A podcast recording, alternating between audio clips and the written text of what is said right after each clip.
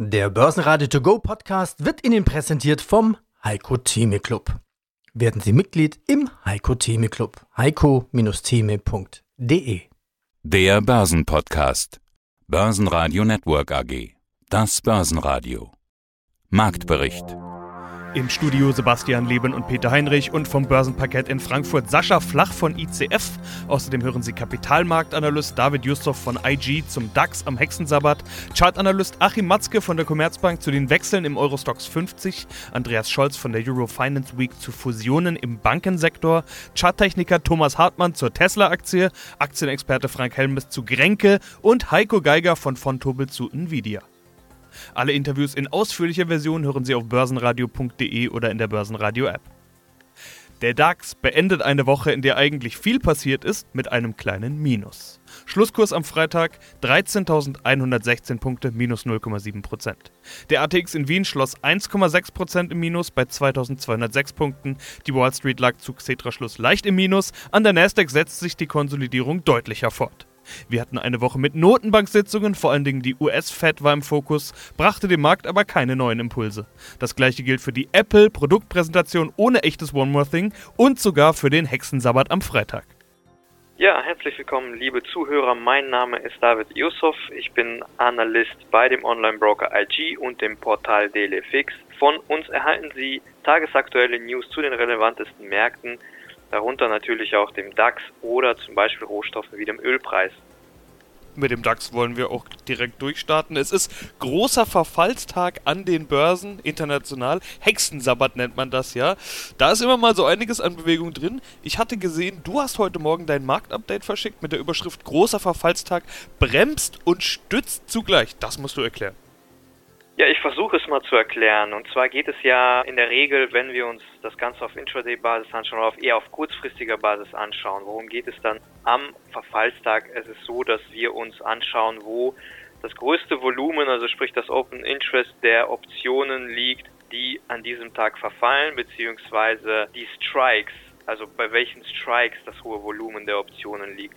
Und äh, für diesen großen Verfallstag ist es halt so speziell für den DAX jetzt zumindest hier, dass wir ein sehr hohes Volumen an Call-Optionen bei einem Strike von 13.600 haben und ein etwas höheres, aber immer noch ein geringeres Volumen von Put-Optionen mit dem Strike bei 13.000 haben.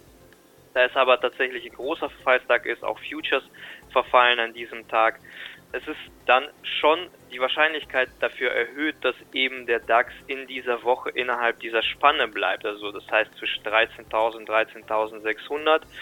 Gut, die 13.600 hat er in dieser Woche kein einziges Mal angesteuert. Generell, wie du auch schon gesagt hast, auch in den USA ist großer Verfallstag und in den USA möglicherweise spielt das diesmal nochmals eine wichtigere Rolle, weil dort ja mittlerweile bekannt ist, dass in den letzten Monaten sich sehr, sehr viele private Optionstrader positioniert haben in den Märkten aufgrund dieses starken Rebounds nach dem Covid-Crash. Was bedeutet das aber im Umkehrschluss? Im Umkehrschluss bedeutet das, dass viele institutionelle, zum Beispiel Broker oder andere Anleger, sich gleichzeitig absichern müssen. Das hat einen nochmal verstärkten Effekt was eben das gesamte Volumen des Optionshandels angeht. Man vermutet auch, dass auch das mit ein Faktor gewesen ist, der dazu beigetragen hat, dass die Wall Street, der US-Markt in dieser Woche nochmal zur Schwäche tendieren, plus natürlich ja das leicht enttäuschende Fed-Statement, was wir am Mittwoch bekommen haben. Aber ein großer Teil äh, geht wohl wahrscheinlich darauf zurück, dass wir jetzt den sehr großen Verfallstag haben. Und wir werden sehen, ob sich das eventuell heute Nachmittag oder vielleicht ab nächster Woche dann auflöst und Märkte endlich mal in eine gewisse Richtung ja, übergehen, aber ich denke mal, dass der große Verfallstag schon eine gewisse Rolle dabei spielt, dass die Märkte jetzt zum Ende der Woche eher ja, rangy bleiben, wenn man das so sagen kann. Aktienthema des Tages war erneut Gränke, die die Betrugsvorwürfe erneut zurückgewiesen haben. Die Aktie reagierte volatil. DAX-Gewinner des Tages war Covestro. Hier hat Gerüchten zufolge Finanzinvestor Apollo Global Management Interesse an einer Übernahme bekundet. Dies wurde inzwischen dementiert. Die Aktie stieg zwischenzeitlich zweistellig. Auch die Bayer-Aktie konnte zulegen. Weitere Gewinner waren Merck und die Deutsche Börse. DAX-Verlierer waren unter anderem Verlierer der letzten Tage wie Heidelberg Zement und Continental, aber auch VW, bei denen der Absatz im Juli im Vergleich zum Vorjahr um 6,6 Prozent zurückgegangen ist. Seit Jahresbeginn liegt der Absatz mehr als ein Fünftel unter Vorjahr. Kränke. Die Aktie leidet irgendwie im Sog einer Kopie der Wirecard-Angst. Was habt ihr denn hier für Scheine? Ja, also die Kränke, das ist halt jetzt auch wieder ein sehr, weiß ich nicht, was das für ein Thema wird oder was da rauskommen wird. Auf jeden Fall, wenn die Anleger ja mitgekriegt haben, dass dieser Fraser Perrin, der auch schon bei der ähm, Wirecard die ganze Zeit angemahnt hat und gesagt hat, dass da eine Bilanzfälschung oder Bilanzbetrug vorherrschen würde. Also eigentlich hat er ja seinen Job schon gut gemacht bei der Wirecard, aber ob das jetzt bei der Kränke zutrifft, das muss ich erst bewahrheiten. Und eine BaFin ist da jetzt auch wieder mit dran. Mal sehen, was diesmal da passiert mit der BaFin. Aber die Damen und Herren von der Anlegerseite, die haben halt hier ein Mini auf die Kränke gespielt, der eigentlich auch ganz gut, also der war halt hart gepreist mit seinem Knockout. Der war bei 26,14. Den hat es leider diese Woche zerrissen, aber da hat man halt wirklich versucht, ähm, mit, wie soll ich sagen, mit Turbo-Optionsscheinen Gewinne zu realisieren, ja. Aber das war halt wirklich schwierig, weil die ist dann doch nochmal richtig abgestürzt, die Kränke, und da hat es natürlich dann auch mal, was halt auch passiert, deswegen haben wir K.O.-Produkte, ist das Produkt leider ausgenockt. Frank Helmes, Gründer von Helmes Finance und Aktienclub Facebook. Du beschäftigst dich also mit der Börse und gleichzeitig auch mit vielen Leuten, die sich auch mit der Börse beschäftigen, so ähnlich also wie wir. Ich will mit dir nicht darüber sprechen, was die Teilnehmer in deinem Aktienclub so schreiben oder welche Meinung die haben, das wäre auch einfach zu viel, sondern dich tendenziell eher nach deiner Meinung fragen. Im letzten Interview waren wir mittendrin im Wirecard-Skandal. Das war auch im Aktienclub Hauptthema damals. Jetzt haben wir plötzlich wieder so ein Thema auf dem Tisch, nämlich Kränke. Okay, das muss man erstmal einordnen. Der Vergleich wird gezogen. Grundsätzlich ist das gar nicht so einfach zu vergleichen. Das Internet dreht bei weitem nicht so durch wie damals bei Wirecard. Worin liegt es deiner Meinung nach und wie ist deine Meinung zu Kränke? Also ich denke, das Internet dreht nicht so durch wie bei Wirecard, wie beim letzten Mal weil Wirecard natürlich sehr viel mehr, das heißt natürlich, aber de facto einfach sehr viel mehr Investoren angelockt hat, war sehr viel bekannter. E-Payment war auch noch ja, populärer, weil es noch ein stärkerer Wachstumsmarkt ist. Und ja, letztendlich bei, deswegen der Aufschrei bei Grenke jetzt wahrscheinlich nicht ganz so groß oder bei so vielen, weil nicht so viele investiert sind. Grenke ist auch ein Unternehmen, das ich grundsätzlich investiere. Also meine Meinung zu Grenke. Also als ich das gelesen habe, äh, musste ich auch erstmal an Wirecard ein bisschen denken, weil ja, Schotterdacke und auch wieder der Vorwurf von Betrügereien. Ich sag's mal so, bei Wirecard hat man gesehen, dass tatsächlich ein noch prominenteres Unternehmen, dass da kriminelle Energien vorherrschen und die waren ja massivst ja bei Wirecard. Auf der anderen Seite gab es schon viele Short-Angriffe von US-Hedgefonds und so weiter, ja, auf deutsche Werte auch.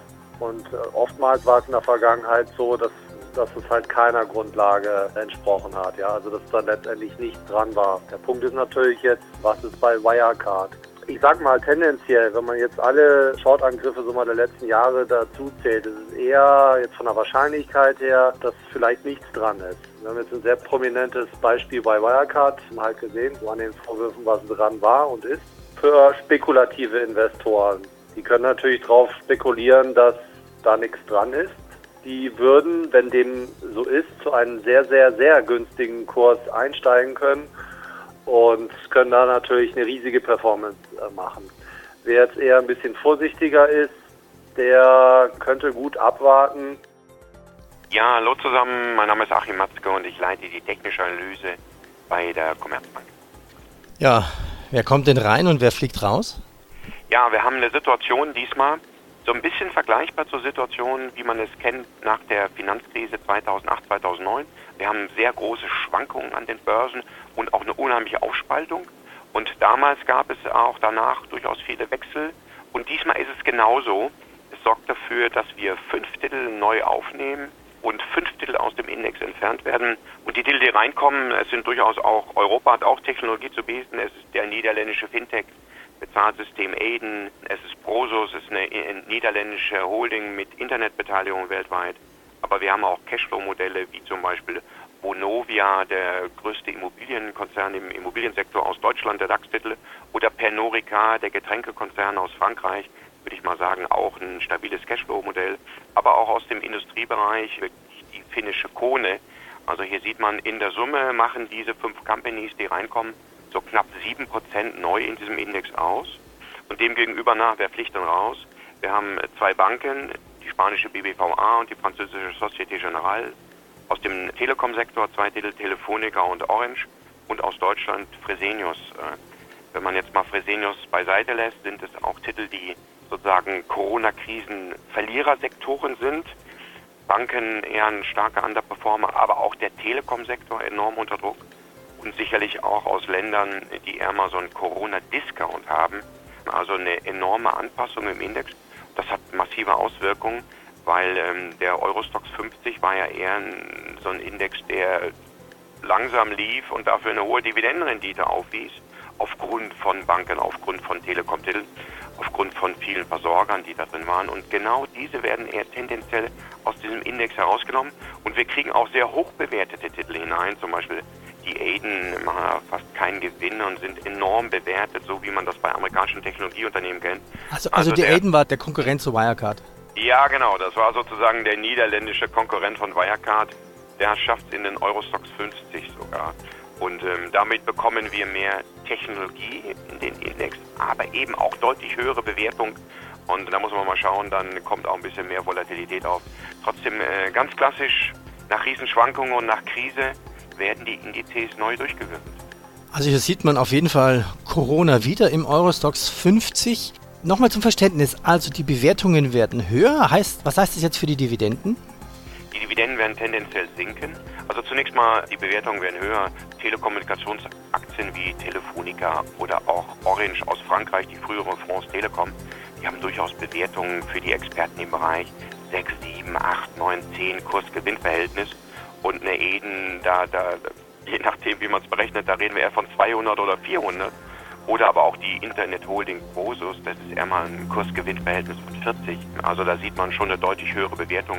Und Dividendenrenditen, da gibt es natürlich eine Mauerkiste sozusagen bei den, bei den Technologieunternehmen. Da ist eher mal wenig, während so eine Vonovia und Pernorica sind so ein bisschen unterhalb des Durchschnitts. Da reden wir so von gut so 2% Dividendenrenditen. Aber in der Summe muss man sagen, wird sich dieser Charakter des Indexes, der verändert sich leicht. Weniger Dividendenrendite und dafür volatilere Aktien werden dort aufgenommen. Ja, mein Name ist Heiko Geiger von Tobel und ich leite dort den Zertifikatevertrieb für Privatanleger. Die größten Gewinner der Corona-Krise sind ja bekanntermaßen die Tech-Werte. Wenn man jetzt dem alten Spruch glaubt, dass man im Goldrausch nicht auf Gold setzen soll, sondern auf Schaufeln, dann sind das in dem Fall ja die Chip-Hersteller, weil ohne Chips geht bei Tech-Werten gar nichts. Herr Geiger, der wertvollste Chip-Hersteller der Welt ist Nvidia, obwohl die ja eigentlich gar nicht unbedingt der klassische, typische Chip-Hersteller sind. Es ging ursprünglich mal um Grafikkarten und ähnliches. Im Grunde sind aber genau Firmen wie Nvidia, die schaufeln und nicht das Gold in diesem Tech-Hype. Was würden Sie sagen? Wer ist Nvidia? Nvidia ist bekannt geworden durch die Grafikchips, die Grafikkarten, das heißt schnelle Prozessoren, die viel Daten verarbeiten müssen.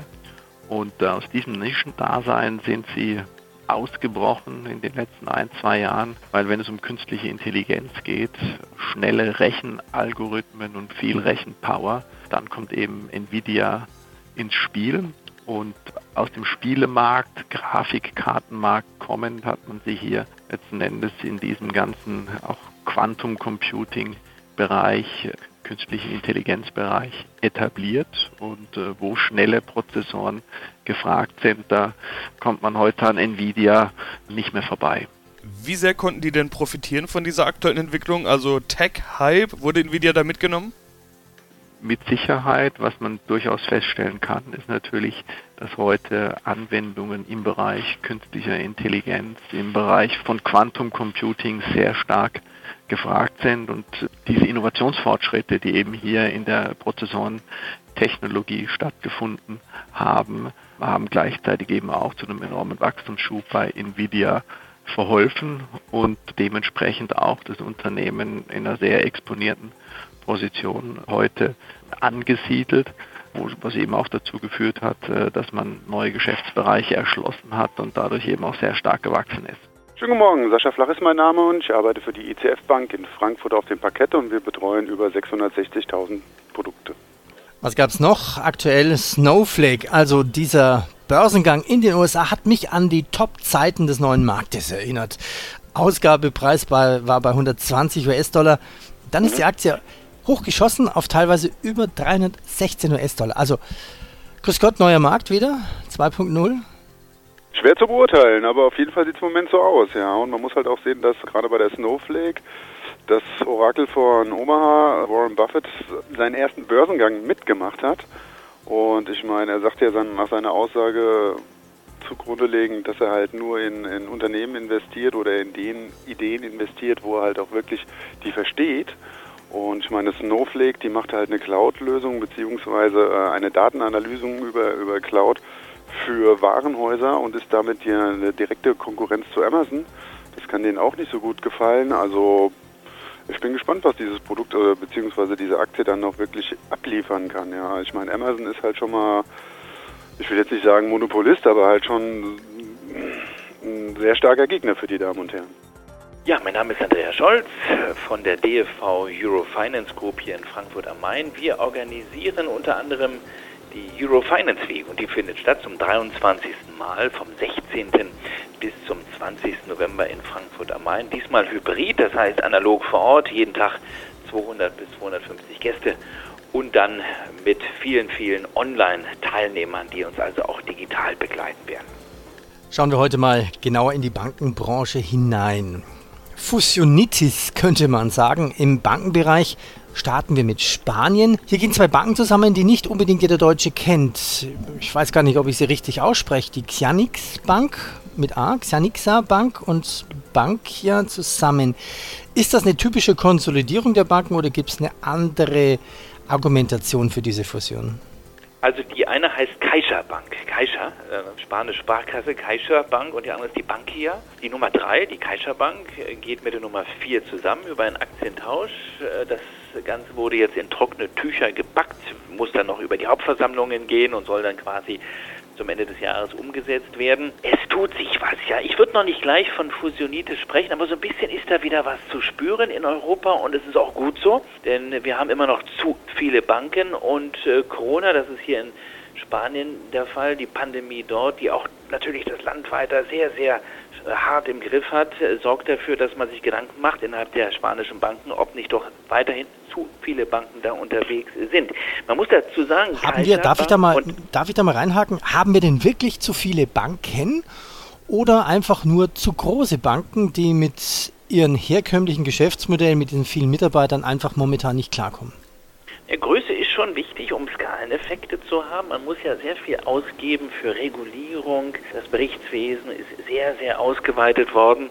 Also man muss hier sehr, sehr viele Hausaufgaben führen. Die Kosten sind weiterhin zu hoch im Bankenwesen generell und habe ich dann größere äh, Plattformen, kann ich natürlich wirklich auf der Kostenseite Synergien heben. Wichtig ist, dass man die Ertragsseite, hast du recht, nicht aus dem Blick verliert, denn Größe allein ist erstmal kein Vorteil. Aber auf der Kostenseite ist es erstmal natürlich die halbe Miete. Guten Tag zusammen.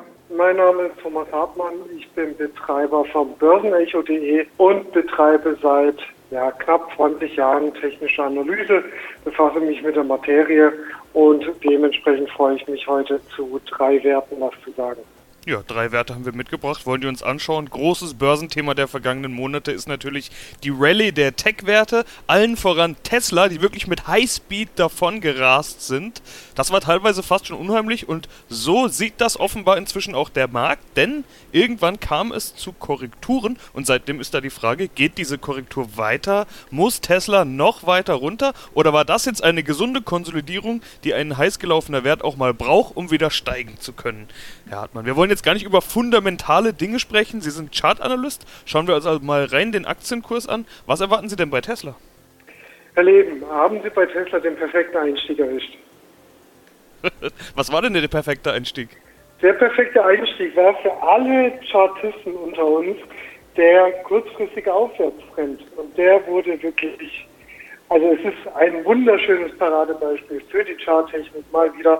August 2020, da ist dieser Aufwärtstrend, da kommt er her. Und genau der wurde jetzt mit diesem Tief in der Korrektur bei 330 US-Dollar erwischt. Und seitdem, ja, jetzt wieder die Frage, läuft das jetzt wieder alles heiß, weil 36 Prozent obendrauf kamen. Bislang noch nicht. Also hält dieser Aufwärtstrend, sehen wir hier weiter eine sehr hohe Wahrscheinlichkeit für eine weitere Aufwärtsbewegung, Kursziel 500 US-Dollar, darüber sogar 670 US-Dollar. Bricht dieser kurzfristige Aufwärtstrend, haben wir Korrekturen Levels bis zum 340 und darunter dann erst die 300 US-Dollar. Aber ansonsten alles in allem wunderbar gelaufen, Korrektur war da, wurde sofort wieder Fahrt aufgenommen. Toll. Okay, dann kann ich mich ja outen. Ich habe den perfekten Einstieg verpasst. Wenn ich jetzt heute da sitzen würde, Sie haben jetzt von kurzfristigem Aufwärtstrend gesprochen, könnte man dann heute noch einsteigen? Oh, heute ist schwierig. Heute ist schwierig. Sie wissen doch, Sie müssen mich immer erst fragen, was in der Vergangenheit war und dann hätte ich Ihnen das damals sagen können. Also heute ist schwierig tatsächlich, weil wir sind ja direkt zwischen diesen 340 und 500 US-Dollar. Da müsste man jetzt wirklich sehr ins Detail gehen, was wir jetzt hier in der Sendung wahrscheinlich aber nicht schaffen werden. Also erstmal aufs nächste Signal warten, hoch oder runter. Die Option gibt es in dem Fall. Börsenradio Network AG. Marktbericht.